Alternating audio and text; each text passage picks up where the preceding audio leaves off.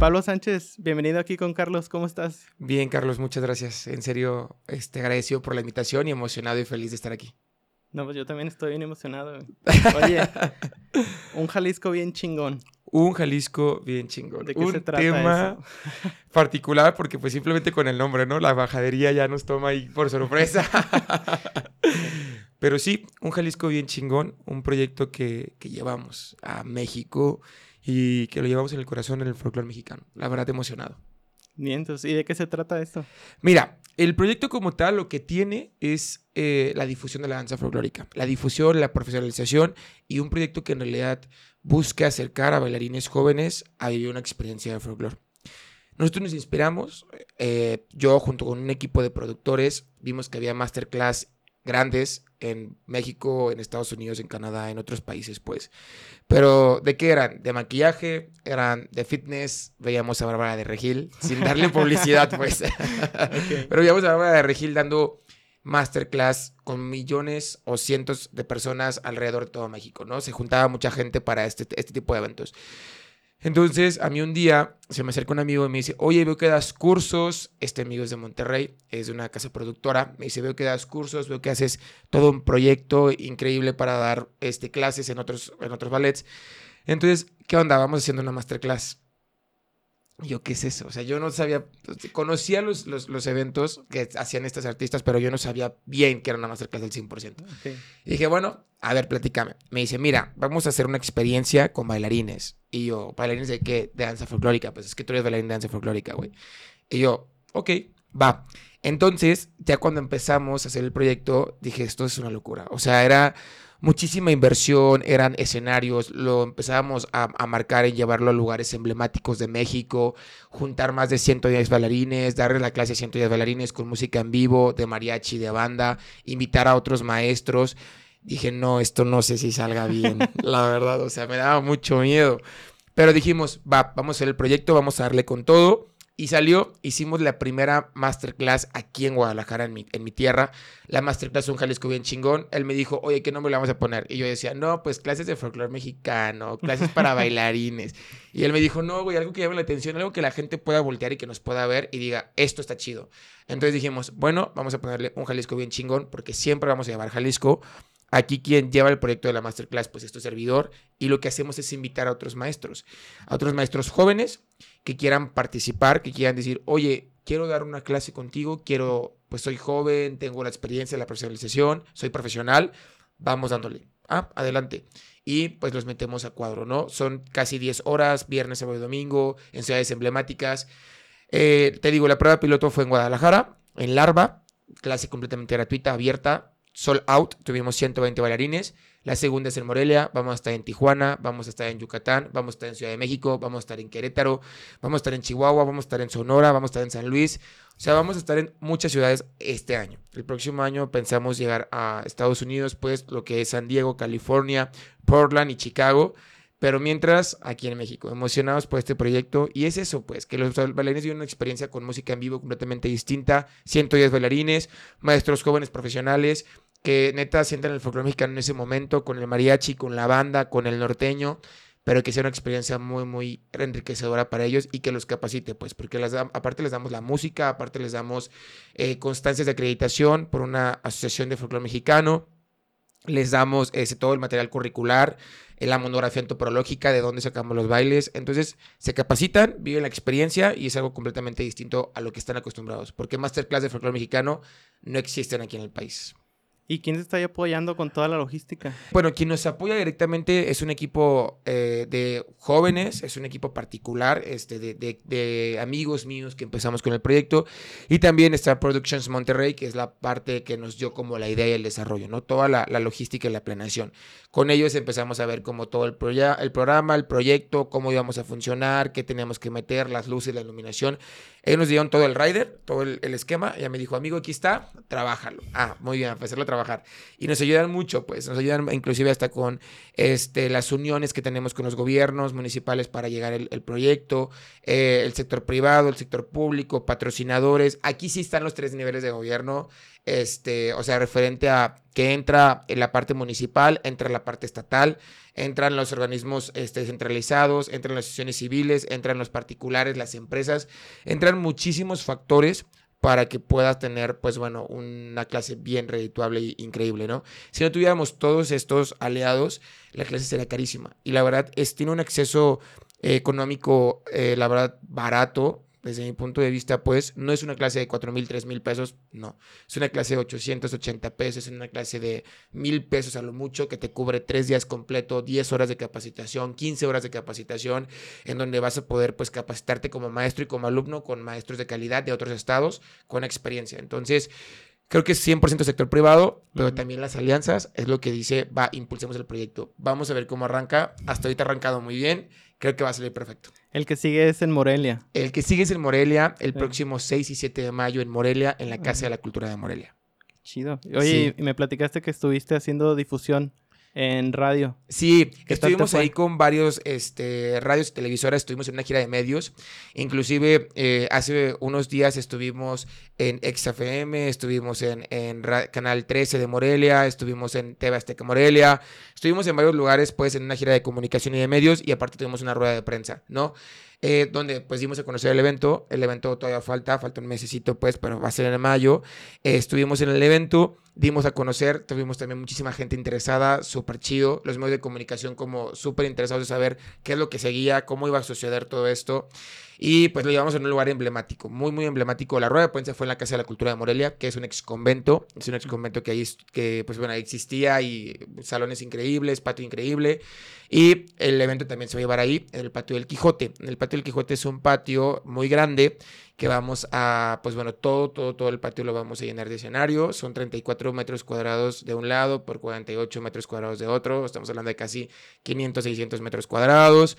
La iluminación es robótica, audio y micrófono también todo completamente profesional. La marca que, nos, que, que viene a patrocinar todo el evento o a poner todo el evento es una estructura que viene de Ciudad de México. Entonces, Ciudad de México, esta estructura viaja Toda la producción viaja a Morelia, baja a San Luis, viaja a los estados que estamos. Entonces, la gente emocional. Salimos en 39 periódicos, este, tanto nacionales como locales de Morelia. Fue, me hizo un número increíble. Yo cuando dije 39 periódicos, no me lo estoy creyendo. O sea, no me lo creo. Después me dio un síndrome. No, te lo juro. Hay un montón. Estaba El Sol de Morelia, estaba Canal 13 también, estaban muchos periódicos, eh, también inclusive estuvimos en Estados Unidos, porque mencionamos que íbamos a lanzar la convocatoria para Estados Unidos. Y pues bueno, hay unos amigos de Folklore que son parte de la del periódico también lo empezaron a difundir y pues emocionados. Pero digo que después de todo esto, después de la atención, de toda la la atención es como el nervio y la atención de la gente, porque inclusive la prueba piloto fue el lunes. El lunes tuvimos una prueba piloto en Larva y me dio un síndrome que yo creo que le da a todos los artistas, a todos. y hasta mi psicólogo me dijo, el síndrome del artista, porque lunes, martes y miércoles, el lunes fue la, la, la masterclass aquí en Guadalajara y tuvimos all out, la gente gritaba, la gente quería una foto contigo, tenías atención con ellos. El martes llegas a Morelia y, todos a ah, medios de comunicación y video aquí, video acá, pues está chido porque siento que estamos haciendo las cosas bien. Pero llegas a un cuarto, llegas a la habitación del hotel y, híjole, te sientes solo. ¿Sabes? horrible, horrible. Sí, la verdad que le digo a mi equipo de trabajo, a mi familia, le digo, me la empezaba a llorar y lloré. A pesar de que he estado muy emocionado y muy feliz, he estado como con estas emociones. No sé, le saqué mi cita al psicólogo para verlo en la semana por lo mismo, porque me siento algo raro. O sea, como que toda esta atención y toda esta gente, los números de seguidores en Instagram, pum, se disparó, muchísima gente nos empezó a seguir. Pero llegas y sabes que estás solo. Aunque estás haciendo las cosas bien, dices, híjole, ¿qué sigue? También te cargas de energía, pero pues bueno, aquí vamos. Sí, o sea, te refieres solo en el en lo personal, ¿no? Me imagino. Vi que subiste un reel también compartiendo que sí. Eh, que sí, pues obviamente muestras lo chido del proceso, ¿no? De toda esta parte de, de publicidad, pero pues en la parte personal también vienen cosas fuertes, como estás diciendo. claro. Es chido que lo muestres porque... Y creo que es más importante también para las nuevas generaciones que, que entiendan y que les quede bien marcado que pues es parte del proceso. O sea, no es algo malo lo que estás viviendo, simplemente es parte del proceso. Sí, y la salud mental es muy importante. La verdad que creo que es una base eh, de todo, pero es un proceso. Es un proceso, lo tienes que vivir y toda la gente ve lo bonito y en redes sociales subimos lo bonito y, y ay, aquí estoy en gira nacional y estoy en la masterclass y estoy dando una conferencia, pero no sé lo que hay atrás. O sea, el trabajo, la soledad, el momento en el que llegas y dices, bueno, ¿y a quién le cuento, no? Ahorita estoy soltero, ¿no? Pero si todavía alguien, podría contarle las cosas. O sea, sincerándome aquí contigo, Carlos, la verdad que sí es difícil. Y las críticas, ni se diga. O sea, en serio, a veces esto de folclore es como somos bien caníbales porque entre los maestros nos mordemos y o me muerden o, los, o los muerden, no sé. Pero, ¿en, qué, ¿en qué sentido? Críticas muy duras, muy duras. Mira, yo inicié, fui bailarín este, en un ballet folclórico de Guadalajara, en un ballet folclórico de la universidad también. Este, fui director de un ballet que se llamaba Jalisco Alma de México y ese ballet en su momento tuvo un apoyo muy importante por la Secretaría de Cultura del Estado. Se puede decir que éramos el ballet folclórico que teníamos apoyo del Estado, el único, en una administración con la directora de Cultura del Estado y con el ex gobernador en paz descanse.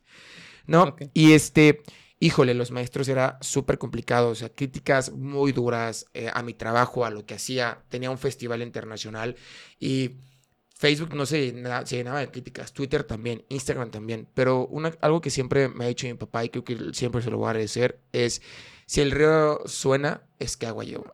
Y una, una frase que también, este, muy literaria que escuché es este cuando Quijote le dice a Sancho de que ladren perros porque estoy vivo, ¿no? Porque estaban los perros ladrando. Entonces, yo creo que es eso. O sea, das de qué hablar porque sabes que estás haciendo un proyecto bien chido y, pero también afecta, o sea, también te sientes mal.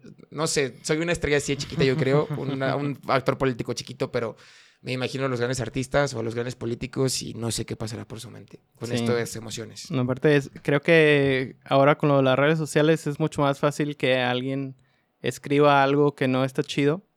Y a lo mejor las personas que sí se acercan contigo a decirte, Pablo, estás haciendo las cosas bien chido, vas muy bien, échale ganas, a lo mejor son, no sé, cinco o seis y los que te escriben son 100 güeyes que no están haciendo nada en su vida. Sí.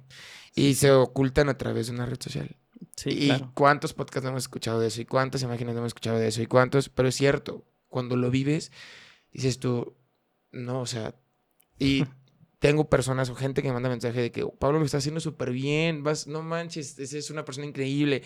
Son más los mensajes positivos que negativos, la verdad. Pero también a veces lees un comentario que te acaba. O sea, que cuando lo lees, dices tú, güey, no mames, ¿cómo piensas eso de mí? No me conoces. No me conoces, no sabes quién soy, pero si piensas que, que soy una mierda, que no puedo hacer esto, que bailo bien culero, que no voy a llegar a nada. Y apagas el teléfono y te lo crees. O sea, aunque tengas una fuerza emocional, sí afecta. Sí afecta. Sí. Pero lo chido es contrarrestarlo, ¿no? Con algo, con algo chingón. Eh, yo he escuchado esta frase que me gusta mucho que dice, estás, estás sirviendo y estás siendo exitoso cuando dejas de hacer chingaderas y empiezas a hacer chingonerías. Ah, mira, se no me la sabía. Y, pues lo que estás haciendo tú, digo, Jalisco. Un Jalisco que chingón. Pues, son chingonerías, obviamente. Claro, no, y estoy emocionado, estoy feliz, siento que es un buen proyecto. Ahí mismo van a salir muchas cosas buenas y va a ser un gran proyecto. Qué chido, Pablo. Gracias. Qué chido. Oye, eh, pues platícame un poquito más de cómo o sea, de tu carrera. Ok. Ya platicaste que cómo, cómo empezó lo la masterclass, un poquito más sobre ti, pero ahora más, más atrás, ¿cómo empezaste tú con el baile? Sí, empecé bien chiquito, empecé a los 11 años. Mi mamá, mi hermana, mi hermana, este, iba a cumplir 15 años y mi mamá me dijo, ándale, métete para que seas el chambelán de tu hermana a folclore. mi hermana quería hablar folclore porque tenía un noviecito ahí que le gustaba. Entonces, pues bueno, yo entré a bailar este folclore mexicano porque iban a ser los 15 de mi hermana en un grupo de colonia. O sea, la verdad, nunca me imaginé que esto iba a ser parte de mi vida. En un grupo de colonia. Del grupo de colonia duré un año y medio. De ahí dije, no manches, esto me encanta. O sea, esto me fascina. O sea, siento el folclore mexicano en la sangre. Siento neta, siento algo muy chingón cuando bailo.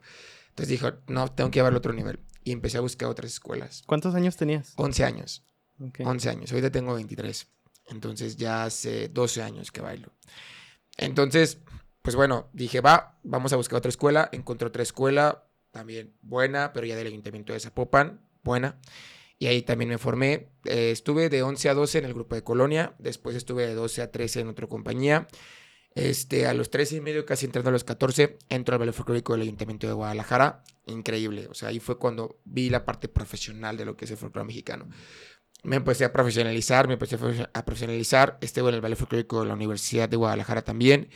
Este, estuve unos cursos y tuve otras visitas con el ballet folclórico de la Universidad de Colima, con el maestro Juan Carlos Gaitán, y, ahí estuve colaborando hasta que llegué a los 19. A los, a los 18. A los 18, este, eh, comienzo a dar clases en una escuela secundaria. Ya que había salido de la secundaria, comienzo a dar clases en un taller, en un pequeño taller, a jóvenes. El ballet se hace chido, se empiezan a tener un montón de jóvenes, el ballet se hace grande, y dije, tengo que brincar. O sea, ya, ya, ya era bailarín, y también daba clases. Entonces dije, voy a dejar de ser bailarín y me voy a dedicar a dar clases. Y ya fue cuando empecé ya los cursos de danza folclórica a la Universidad de Colima. Dije, ya, pero ahí van otra vez las críticas. ¿no? bien chiquito, ¿cómo no te puedes ir? Tú tienes la experiencia, tú tienes la licenciatura de maestro de danza folclórica. Y sí, cierto, no la tengo. Y todavía no la, no la tengo, no la he estudiado. Soy licenciado en gestión cultural. Pero dije, no, yo puedo y lo voy a hacer. Y vámonos. Entonces, de los 18 eh, este grupo de danza folclórica de secundaria empezó a crecer, se hizo fuerte, eh, se llamaba Jalisco el de México. Y en un momento, ya que llevamos varios años, dije, tengo que cambiarle el sentido, quiero hacerlo más profesional. Entonces, me salgo de la secundaria y me voy al centro de Guadalajara. Y en el centro de Guadalajara este, comenzamos a rentar un local. Y empezó a entrar gente. Ya que empezó a entrar gente a, la compañía y empecé a buscar como la profesionalización muy importante, me apoya la ex directora de Cultura del Estado y el ex gobernador. Ahí empezamos como a, a compartir ideas y va, vamos a apoyarte. Vamos a apoyarte en todos los sentidos. Vamos a ver cómo conseguimos recursos, asesorías para que tengas la empresa, para que, porque es una empresa cultural, pues, y empiece a crecer. Entonces se hace como parte de, de una extensión del valor folclórico del gobierno del estado y había como recursos que me apoyaban, ¿no? Estuvimos en el degollado, tuvimos varias giras nacionales, unas internacionales. Este, tuve un festival que era el Festival Jalisco de México, que eran unos festivales que traía a compañías de otros estados al Teatro de Gollado. Éramos el Festival de Folclore que tenía una función en el Teatro de Gollado, que tenía varias funciones.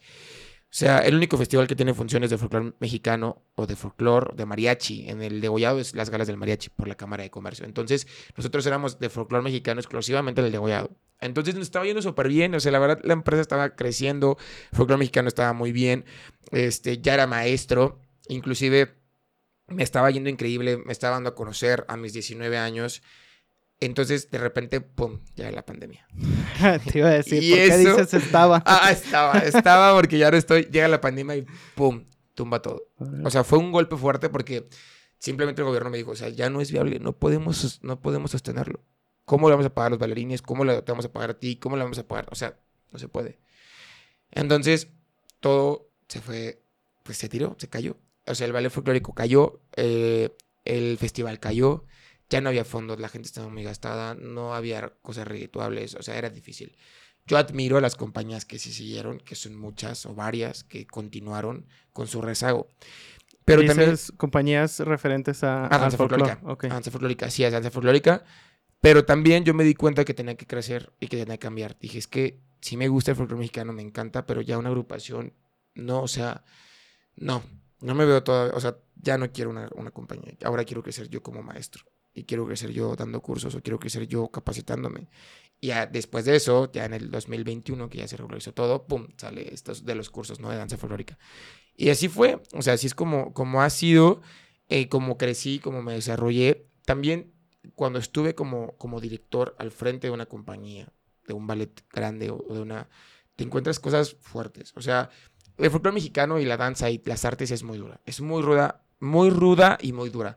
O sea, Ahí te encuentras con la discriminación, te encuentras con el racismo, te encuentras con el clasismo, te encuentras con la exclusión y lo viví en todo momento. ¿eh? ¿Pero de los maestros a los alumnos o de alumnos a alumnos? De los maestros hacia mí, de los alumnos al maestro, o sea, muchas cosas. En el ballet folclórico del Ayuntamiento de Guadalajara, perdón que lo exhiba, pero lo voy a decir, en esa compañía, este, fue cuando sentí ese, y no de, de, muchos directores, sino de, de un, un, director que actualmente sigue y, y que no, o sea, si no eras güerito, no. Si no medías más de unos 70, 78, no, más de unos 80, porque yo mido unos 76, no.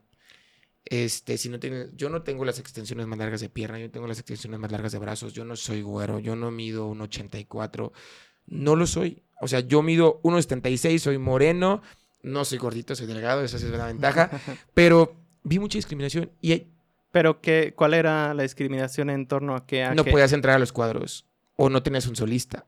O si entrabas a los cuadros eras el de atrás. Porque el de adelante, aunque no supiera zapatear, o sea, el güero de 1,80 de extensiones largas y de buen físico, pásate, ese sí hasta adelante. ¿Sabes? Y hubo un caso muy fuerte de una compañía que escuché que una chava se suicidó por eso.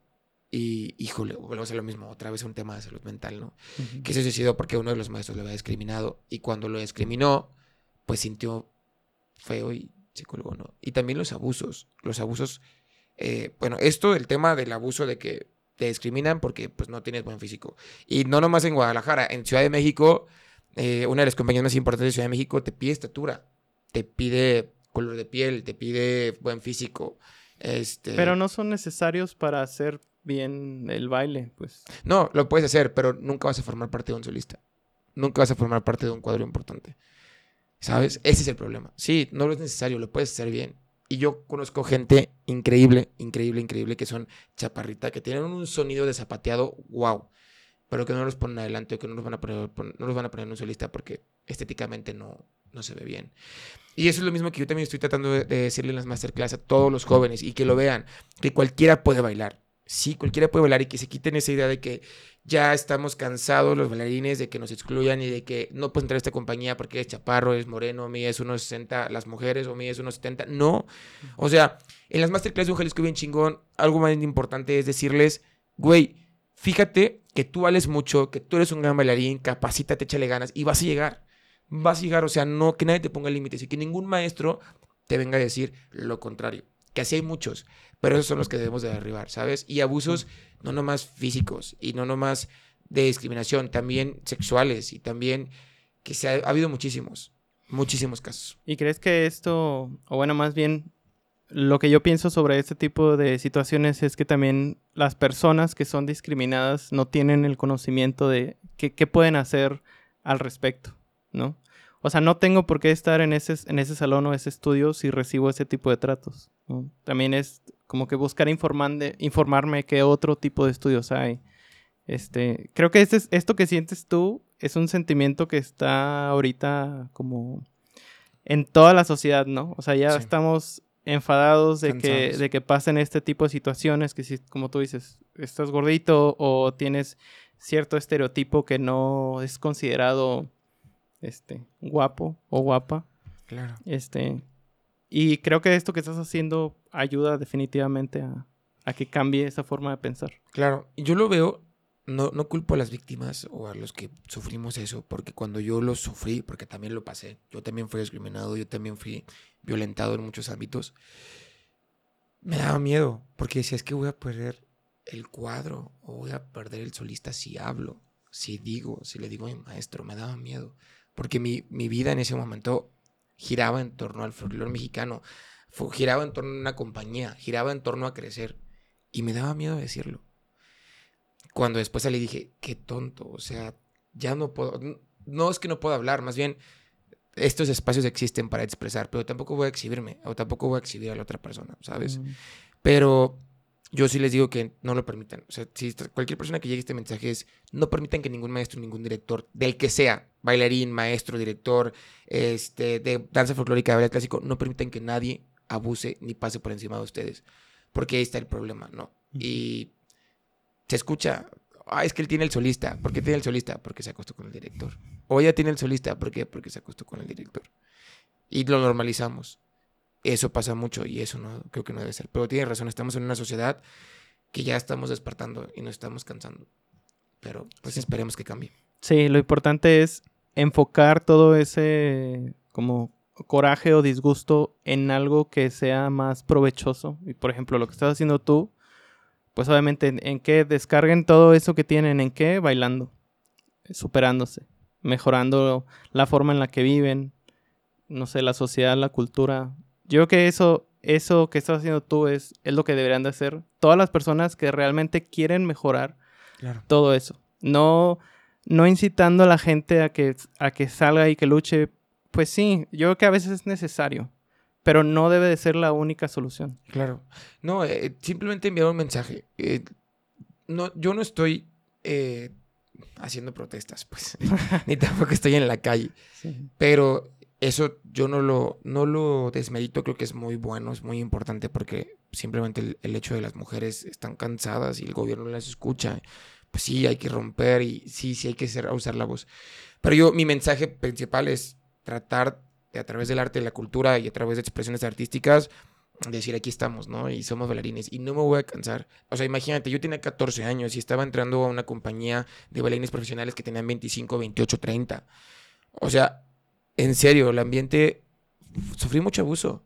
Yo no, sé, no estoy traumado nomás porque tengo una salud mental muy buena, o más o menos, pero mucho, mucho abuso. De todo, de todo tipo. Y cosas difíciles que tú dices, híjole, ¿sabes? Mis papás saben y situaciones que fueron complicadas, pero que nadie, yo digo que nadie debe permitir y que nadie debe de, tomar como a consideración cuando son este tipo de cosas, que sí deben de, de luchar y alzar la voz. Sí. La verdad. Totalmente de acuerdo, Juan Pablo. Bueno, y en la parte de la pandemia, ya cuando estábamos como con todo este tema de que pues ya se había acabado y que ya no había pues fondos, este, ya no había como la presencialidad, porque ya no puede estar. O sea, imagínate en un salón de danza, de baile, ahí compartes todo, o sea, sudor, este, saliva, experiencia, o sea, y aparte es un salón, o sea, muchas bacterias, pues. Entonces llega la pandemia y dijimos, híjole, ¿cómo le vamos a hacer? Admiro mucho, mucho, admiro mucho a una maestra de danza folclórica mexicana que se llama Angie González, joven. Inclusive ella es mi primera invitada a Morelia, porque es top, la verdad, top influencer en el folclore mexicano. Chido. Y sí, después la voy a traer a este podcast. Ah, con gusto la recibo aquí. Sí, la verdad, una increíble persona. Y ella eh, fue la primera que empezó a dar como cursos virtuales de danza folclórica. Y fue innovador, fue innovador porque en, serio fue un boom.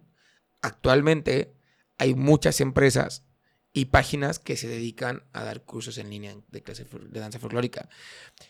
La verdad a mí sí me gustan, sí, sí, porque los doy, porque me invitan a darlos y porque es parte de un negocio. Pero sí es complicado porque no pules tanto como la presencialidad. En la presencialidad le puedes decir oye, levanta la cara, apeta el abdomen, sube la pierna, este, más, intensidad, más fuerza. En la virtualidad no. Tú hablas con la cámara y la cámara te va grabando. Entonces, pues le vas transmitiendo, oye, aquí el zapateado, aquí esto, aquí el otro, pero no es, no es lo mismo. Pero se ha funcionado. O sea, la verdad, muchos bailarines que no tienen la bailarines y directores que no tienen la, la solvencia económica o que no pueden viajar a México o que se les hace muy caro traer un maestro a, a México, de, un maestro de México a otro estado, a otro país, que no pueden pagarlo, pues estos cursos los agradecen un montón porque se capacitan, encuentran música nueva y créeme que muchos maestros lo agradecen. O sea, he tenido masterclass donde, masterclass en línea o clases en línea, donde he tenido gente de Chile, de Paraguay, de Argentina, de China, de China de España, de Alemania, de Francia, de Canadá, de Estados Unidos, Estados Unidos muchísimos. Pero yo le decía, por ejemplo, a esta maestra que viene de China, maestra, ¿qué está haciendo allá? o sea, ¿cómo? Y me dice, es que yo en mi momento bailé folclore mexicano y me quiero capacitar. Y yo, bueno, está bien. O un grupo, el grupo que estaba en España, el director tomó la clase para aprenderle o enseñarle a su grupo de danza folclórica mexicana en España. Eso, ¿no? Porque imagínate, pues tener un maestro de México hasta España un curso que le sale en 18 dólares, lo puede tomar en línea a, una, a traer un maestro que le va a salir, no sé, 200, 300, 400 dólares, ¿no? Y todo cambió, la, la, virtualidad de folclore cambió completamente porque ahora sí los bailarines pues nos estamos capacitando otra vez en línea. Y creo que hay muchos ejemplos, un montón de ejemplos. Pues por ejemplo, la empresa donde yo trabajo es una empresa de salud y es en línea. Entonces nosotros tenemos una aplicación en donde tú te conectas con un doctor y tienes una consulta en línea. O sea, pero por WhatsApp. Este, no, es, es dentro de la misma aplicación. Y yo cuando entré a esta empresa se me hizo bien extraño. Dije, pero ¿cómo voy a, voy a- voy a tener una consulta médica con un doctor cuando estás acostumbrado a que siéntate en la mesita y te Sí, checan el oído y todo? vean. Pues obviamente hay muchas cosas que no se pueden lograr de forma virtual, pero, o sea, hemos logrado muchas cosas muy chidas. Los doctores han logrado ayudar a mucha gente de forma virtual y cuando ya está fuera de su alcance, pues los mandan con otras personas, ¿no? Pero qué chido, digo, qué, qué, qué ojete que nos tocó vivir esta, Esta pandemia, a nosotros, pero sí. qué chido que rompió unas barreras bien cabronas en, en todo esto. Por ejemplo, ¿quién se iba a imaginar que, que ese tipo de clases virtuales como las que tú das iban a ser algo ya del día a día? Claro. Y la consulta médica. O sea, bueno, yo ahorita que me lo cuentas, yo no sé si tomaría una, pero creo que eh, mejora todo. O sea, porque si te sientes mal en ese momento o si no tienes acceso, puedes tomarla. Y me imagino que son los costos más reducidos, ¿no? Sí, el, el caso de uso es, imagínate, tú vas a Estados Unidos y tomar una consulta médica ya, pues está cañón, porque pues a lo mejor no tienes un seguro, y si tienes Claro. un seguro, pues cómo te comunicas con los dos doctores de allá. Entonces, tomas una consulta, si tienes algo leve, Leve. obviamente, hablas con un doctor de aquí, te ayuda y te dice, ahí sabes qué, pues nada más tómate este medicamento, ve a la Claro. farmacia y pídelo. Es algo, es un caso un poco más así, ¿no? Y también dan consulta de salud mental, que ese es otro plus. Ese es algo que sí se puede dar a distancia. Y Claro. me imagino que eso sí se daba más, pero ahora se hizo más, pues más recurrente. Más como... Sí, o sea, yo, por ejemplo, cuando siempre pedía una reunión con algún maestro o algo así, siempre era lo presencial. Ahora ya no. Ahora de que, maestro, a lo virtual, no me voy a mover de mi casa. Podemos hacer lo mismo hablando de, forma- de frente a frente a través de una computadora. Sí. Y eso abrió muchas ventanas, muchas ventanas. O sea, en el folclore mexicano, hablando yo específicamente en el folclore, sí, 100%. O sea, ahora tenemos un acceso increíble a todo. Y hay maestros que están en Chihuahua y que dan cursos y yo los tomo porque pues están en Chihuahua, yo no voy a viajar hasta Chihuahua, pero los puedo ver. Entonces, qué chido que estén cambiando estos momentos y que ahora sí la, la virtualidad está llegando. Que no sé si qué tan peligroso sea en su momento, pero yo me imagino. ¿Por qué? Pues no sé, porque ya no tener que salir de clase o de tu casa. Bueno, yo me lo imagino así, a lo mejor está muy fumado, pero. Te dices por la, como por la inmediatez. No, imagínate que te pongan. Bueno, es una idea. Es una idea. Que te pongan estos lentes de. ¿Cómo se llama? De. Ah, como de eh, VR, de realidad Ajá, virtual. realidad virtual. Ajá. Que te pongas tus lentes de realidad virtual, te pongas tus audífonos y ¡pum! Estás en el salón de danza con 23 alumnos, ¿no? Compañeros. Ajá. Y llega el maestro y que el maestro solo tenga que caminar en su casa. Y que tú en el momento de que, oye, sube la pierna, el maestro esté viendo cómo te mueves. Pero eso ya existe. Ah, Bueno, es, yo no el, sé si es, el, es el lo del famoso metaverso que metió Pero YouTube. imagínate, pero danza, Digo, o sea, Facebook. danza, o sea, de que ponerte chupones también en la, en la piel y que tú sientas como el maestro, oye, levanta más la pierna y que sientas el, o sea, estaría increíble. Ah, eso estaría muy chido. Estaría muy chido, porque ahora sí tú en tu casa vas a sentir el zapateado inclusive hasta del maestro, ¿no? Que las botas sean especiales de folclore mexicano. Le estoy dando una idea a todos los del mercado, por favor, así que vayan anotando puntas. Sí. Vayan anotando. O sea, que las botas tengan sensores y que los sensores te den la vibración del maestro que está en China o en México o en Estados Unidos, no sé. Pero que te dé la, la vibración del zapateado y que tú lo sientas y que sientas el, suer- no sé, o sea, los chupones en la piel para sentir cuando el maestro, oye, levanta más la pierna, ¿no? Y vea cómo levantas la pierna, que haya una... Estaría increíble, Wow. estaría increíble. Ese No soy ¿eh? ingeniero ni, ni tampoco veo esos temas, pero me imagino muchas cosas. Así también me imagino la masterclass de un Jalisco bien chingón. Yo estoy seguro, no este año, porque este año estamos empezando, pero estoy seguro que en el 2000, mm, el próximo año es 2024, 2025 o finales de 2024, vamos a tener una masterclass masiva, pero masiva. Vamos a estar, no sé si en el Castillo de Chapultepec, no sé si en el Azteca, en el, en el, en el campo de fútbol, no sé, o en la Plaza de Toros de Ciudad de México, pero sé que vamos a tener una masterclass de mil bailarines, mil bailarines, con tres de los maestros más importantes de México, incluido yo, con otros dos. Jóvenes, yo estoy seguro que vamos a llegar a eso. Eso va a ser una masterclass increíble y, y lo vamos a cumplir. No sé cómo, pero también trato de soñar muy en grande. A veces mis papás me dicen, ay, Pablo, deja de hacerte chaquetas mentales. pero yo le digo, papá, no, o sea, tengo que soñar así, porque si no sueño así, no lo voy a lograr. Entonces, Sí. Pues, y, y suena muy, muy a esta onda de, ay, pues de- decrétalo. ¿no? exacto. O sea, sí, pero si no lo visualizas, ¿cómo, no, ¿cómo vas a llegar a eso? ¿No? O sea, no puedes lograr algo que no lo tienes en mente y que no dices a huevo. Así Así, me veo, así tiene que ser. Y van a ser mil cosas, van a salir mil adversidades, y va a ser difícil, y van a salir mil críticas, y va a haber mil gente que no va a querer, va a haber gente que sí va a querer. Pero estoy seguro que voy a ir por ahí paso a pasito, paso firme. Mira, ya llevamos la primera, y la primera tuvimos sold out. Vamos por la segunda, y vamos a tener sold out. Vamos por la tercera, y va a ser sold out. Este año, por éxito. No sé cómo, pero por éxito.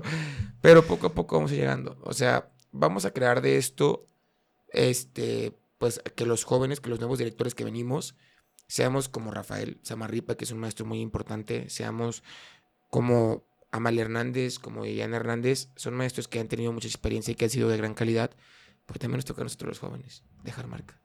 Ya no como ellos, que eran en el salón de clases, ahora en lo virtual, ahora con clases masivas, ahora con escenarios increíbles, ahora usando, no sé, mil cosas, pero completamente distintas a lo que ellos estuvieron acostumbrados. Oye, ahorita que, que dices lo de, lo de escenarios y luces y eso, y que también comenta- comentaste al inicio. O sea, aparte de ser una clase, es también como un tipo show. O sea, puede ir gente que no necesariamente va a bailar a, a verlo. Ahí va. La gente eh, en Guadalajara, eh, nosotros no queríamos a nadie externo. Dijimos, no, puros bailarines, puros bailarines. Pero muchos bailarines vienen con sus papás. Sí, o sea, la gente puede entrar. Digo, lo que nos pasó en Guadalajara fue un tema. O sea, sí puede entrar, pero al principio no queríamos. Pero en Guadalajara dijimos, no, creo que es una ventana de oportunidad. ¿Por qué? Porque en Guadalajara este, hubo eh, niños o jóvenes que tenían a sus papás. Y yo, bueno, está bien, pues los papás que se pasen pero no les vamos a cobrar, porque pues aparte en Guadalajara era un evento gratuito para los bailarines y así, dijimos, bueno, está bien. Pero los papás cuando salieron dijeron, no manches, qué buen show. Y yo, es que no es un show, es una clase. No, pero está increíble. O sea, ver a 100 bailarines bailar, ver a un director en medio dirigirlos, mariachi en vivo. Y aparte, aquí me hubieras tenido una chela, unas palomitas y todo, yo te los pago. Y yo dije, oye, sí, ¿qué Sí. tanto podemos vender ese producto de que la gente vaya a verlo? Lo digo que no puedes, o sea, me preocupa un poco, por ejemplo, eh, Morelia, que son 10 horas. O sea, son 5 horas el sábado y 5 horas el domingo. Entonces, un show de 10 horas, ahí está como complicado. Pero, por ejemplo, enseñas la, o sea, das la clase y me imagino que repasan cierta rutina y al final la hacen, ¿no? Sí, al final, yo creo que lo que vamos a hacer aquí es que las personas que quieran entrar a ver como el resultado puedan entrar al final. Una hora antes. Una hora antes así. o dos horas antes, al mero final. Sí. La desventaja que tenemos en Morelia es que es un, un patio. Entonces, el patio del lado izquierdo da hacia la calle. Entonces, la gente que quiera verlo va a poder pasar. Entonces, sí me gustaría venderlo como un show. Y sí pienso, nomás que tenemos que pulir ahí como puntos importantes con el equipo de proyección, de producción para ver cómo lo podemos vender como un show. Porque es una experiencia. O sea, la música en vivo no solo es el mariachi, la banda y el norteño. O sea, la música en vivo también es la música ambientación. O sea, llevamos baterista, llevamos bajo, llevamos como cuando haces un concierto, así. O sea, la ambientación así como, uh, ¿sabes? O sea, sí. Y, la- y yo me creo que los chicos se emocionan y gritan y, y empiezan como, se les, no sé, se les llena la piel porque es todo un, pues, un universo de emociones. La animadora, que es la que inicia el evento, es la que se encarga de que los, los alumnos griten, se emocionen y los empiecen a inyectar energía y adrenalina. Y son puros jóvenes. Hasta ahorita mm, no hemos tenido, bueno, pues es la segunda, ¿no? Pero sé también que cuando tengamos maestros en la masterclass, cuando tengamos una masterclass para maestros, va a ser distinto. O sea, nosotros también estamos midiendo cuántos son jóvenes, cuántos son adultos. Porque si me toca, por ejemplo, dar una masterclass donde tenga el 60% de personas adultas, o sea, de 45 en adelante, eh, ya es diferente, pues, ya es un poquito más, más serio el Ujú. asunto, más sobrio. Pero con jóvenes, véngase. Y lo hacemos igual de profesional, y lo hacemos igual de divertido, y lo hacemos igual de experto, porque pues, eso es lo, lo principal, pero mucho más divertido como tal. Qué chido que lo estás pensando para los- el tipo de público que vas a tener. Sí, y es una investigación, o sea, es- investigamos el estado, cuánta gente va a ir, cuántas compañías de folclore hay, eh, quiénes se van a inscribir, cuántos medios de comunicación, así todo, todo, todo, todo. Qué tan accesible es para la producción. No podemos...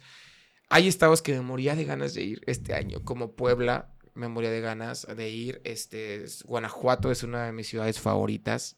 Este, no puedo estar en Guanajuato, no puedo estar en Puebla, Veracruz, no puedo llevarlo a Veracruz. ¿Pero por qué? Por el acceso, por el acceso que tenemos del equipo de producción, es muy caro. O sea, Puebla, Ciudad de México, súper cerquitas.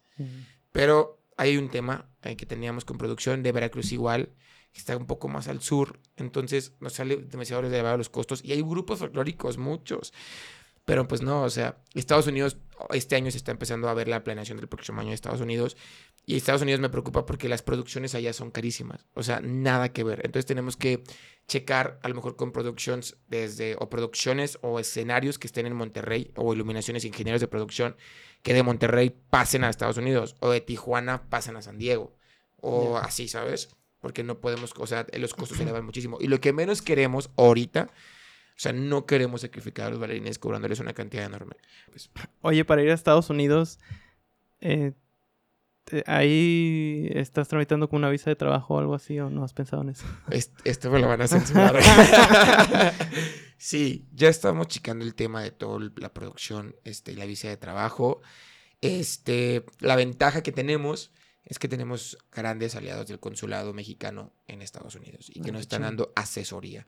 Y ellos directamente son los que van a llevar el trabajo. O sea, ellos son los que están pidiendo que un Jalisco bien chingón llegue allá. Entonces, eso es soy como, ah, estoy tranquilo. Porque ellos inclusive no van a pedir, no creo que no es un- una visa, sino un permiso de trabajo. Y también ellos que decían es de que no te preocupes, o sea, vamos a ver la manera. El gobierno apoya mucho estos proyectos culturales y yo, súper bien. Sí me preocupaba porque dije, no lo voy a hacer ilegalmente.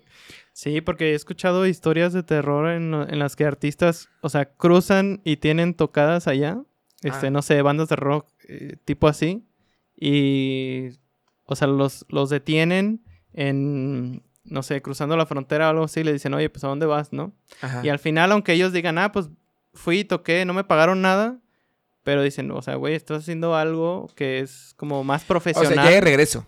o de regreso o cruzando, Pero de regreso, ¿cómo se dan cuenta? pues también te pueden parar.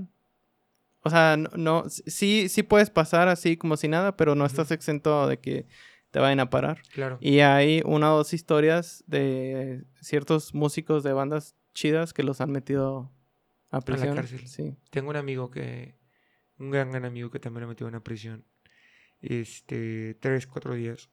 Y él venía de aquí a Guadalajara, iba a Portland a dar una, una clase. Y lamentablemente, o sea, no le pasó por la mente. Y yo, yo tampoco lo imaginé. O sea, ¿sabes? O sea, dije, no. o sea, Sí, no tienes que pasar. tener mucho cuidado. cuidado, mucho que cuidado. hablas. Sí, a ver, yo he ido, digo. O sea, no sé si se puede tomar como trabajo o no. Realmente a mí me mandan de capacitación a Estados Unidos. Pero siempre me dicen, güey, o sea, cuida mucho lo que dices. Porque si tú llegas a dar a entender que vas a trabajar, este, puede haber un problema. Claro. Y Sí. tienes que decir que vas a capacitarte. Ajá, sí. Y te piden un montón de cosas, de que, ah, pues estás trabajando en México, en donde trabajas. Sí, no, cuando yo pedí la visa estaba chiquito, tenía 14 años, me la dieron por 10 años. Nunca he tenido problema, nunca he tenido problema. Eh, Cuando voy, por ejemplo, con las compañías a dar cursos, este, el dinero que entra me lo depositan antes. O sea, no es como que vaya que me lo den ahí en efectivo. Que sí, yo siento que sí es trabajo, pero no sé qué tan legal es, no sé qué tanto salga esto en el podcast. Cuánta gente me tira hate. Pero es un tema, es un tema. Y sí, este proyecto sí está pensado como hacerlo muy... Porque inclusive muchos de mi equipo no tienen visa. Entonces es un, es un, es un arma de doble filo porque tenemos que pedirle al consulado americano que nos dé permiso de entrar a ellos por lo menos una semana, dos semanas. Y sí hay, hay permisos así de un mes, Sí, sí. pero que estén que regresar. Y que tiene que haber algo que, que los ate. La universidad, o un trabajo, así, ¿no? Entonces, yo me dedico como al servicio público y eso es como más viable, o sea, como que sí me amarra un poquito más, pero ellos no sabemos, pues, pero espero salga bien. Estados Unidos me grita y me, aquí en la nuca lo siento, la voz de veremos ir a Los Ángeles y yo también, o sea, quiero llevar este espectáculo, este show, esta masterclass, sí la quiero llevar a Estados Unidos porque mis paisanos creo que deben de vivir esta experiencia. O si no, buscar la forma de hacer una muy cercana a la línea para que ellos vengan a vivir la experiencia. Qué chido. La verdad. Oye, Pablo, ¿cómo te gustaría cerrar el episodio? Oye, no, no sé si promocionando el evento. Como tú quieras. Yo creo que cierro el episodio, Carlos, con dos cosas bien importantes que tocamos aquí en este podcast. La primera es que a todos los bailarines siempre nunca se ven por vencidos, que le sigan echando un chingo de ganas, que neta van a llegar a hacer lo que ellos quieran, hasta en las compañías que ellos quieran, si se lo proponen, que neta le pongan corazón a las cosas, que nunca, cuando reciban un no, tú tienes cuatro sís para decirle no, güey, aquí están, ¿sabes? Y si te cierran la puerta de la casa, tú te metes por la ventana, porque le vas a seguir dando ganas y le vas a meter todos los kilos para lograrlo. Siempre lo he dicho, así somos los jóvenes y nunca me voy a cansar de decirlo que vamos a ir para adelante. Entonces, bailarines, bailarinas que le echen un chingo de ganas, que van con todo, que tienen que sobresalir, que no se desanimen, que a todos tenemos rachas altas, rachas bajas, aunque me vean bailando y dando mil cursos y súper feliz, no, no es cierto, también me deprimo, o sea, también tengo salud emocional inestable, pero que le echen con eso. La otra es que este proyecto de un Jalisco bien chingón es un proyecto de una gira nacional, es un proyecto que le estamos poniendo sudor, lágrimas, sangre, amor, en serio mucho amor y que es para todos, es para todos los mexicanos que bailan folclore mexicano y también quien quiere aprender, véngase, ¿no? Que lo vivan, que tengan la experiencia de vivirlo. La primera es en Morelia, las demás fechas las van a ir viendo en mi Facebook y en mi Instagram. En mi Instagram estoy como Pablo Sánchez-H- y en mi Facebook como Juan Pablo, Sánchez. Pablo Sánchez también estoy ahí en mi Facebook, ¿no? Y que me busquen, que nos manden mensajito, que tienen toda la oportunidad de, ser parte de esto. La segunda eh, este, propuesta es en Morelia, el 6 y 7 de mayo del año 2023 este año. Eh, Morelia con la maestra Angie González, con su servidor Juan Pablo Sánchez. Jalisco y Sinaloa, toda una experiencia música en vivo, eh, increíble escenario, iluminación, qué mejor que en un centro cultural tan emblemático como lo es el, la Casa de la Cultura de Morelia. Y solo eso. Y la otra, pues agradeciendo, agradeciendo muchísimo, Carlos, que me hayas dado el espacio, que me hayas invitado a este podcast, que sé que va a ser un plus, que vamos a platicar muchísimo, que voy a regresar otra vez, y voy a regresar cuando te diga, oye, ¿te acuerdas cuando te dije que íbamos a Estados Unidos? Ya vamos. ¿O te acuerdas que íbamos a recorrer la República Mexicana? Ya regresamos. Porque sé que esto va a ser un tema que vamos a expresar muchísimo y que va a servir mucho para que más gente del folclore mexicano lo conozca.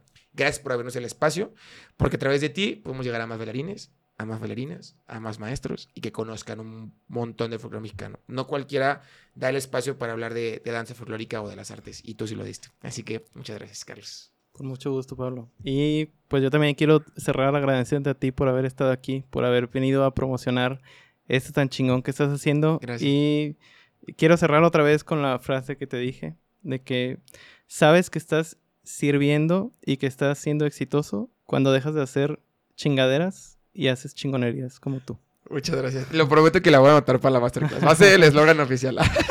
Chingón. Nos vemos, Carlos. Muchas gracias. Muchas gracias. Gracias a todos por haber visto el episodio de aquí con Carlos. Si les gustó, den like, suscríbanse y compartan. Nos vemos el próximo. Adiós.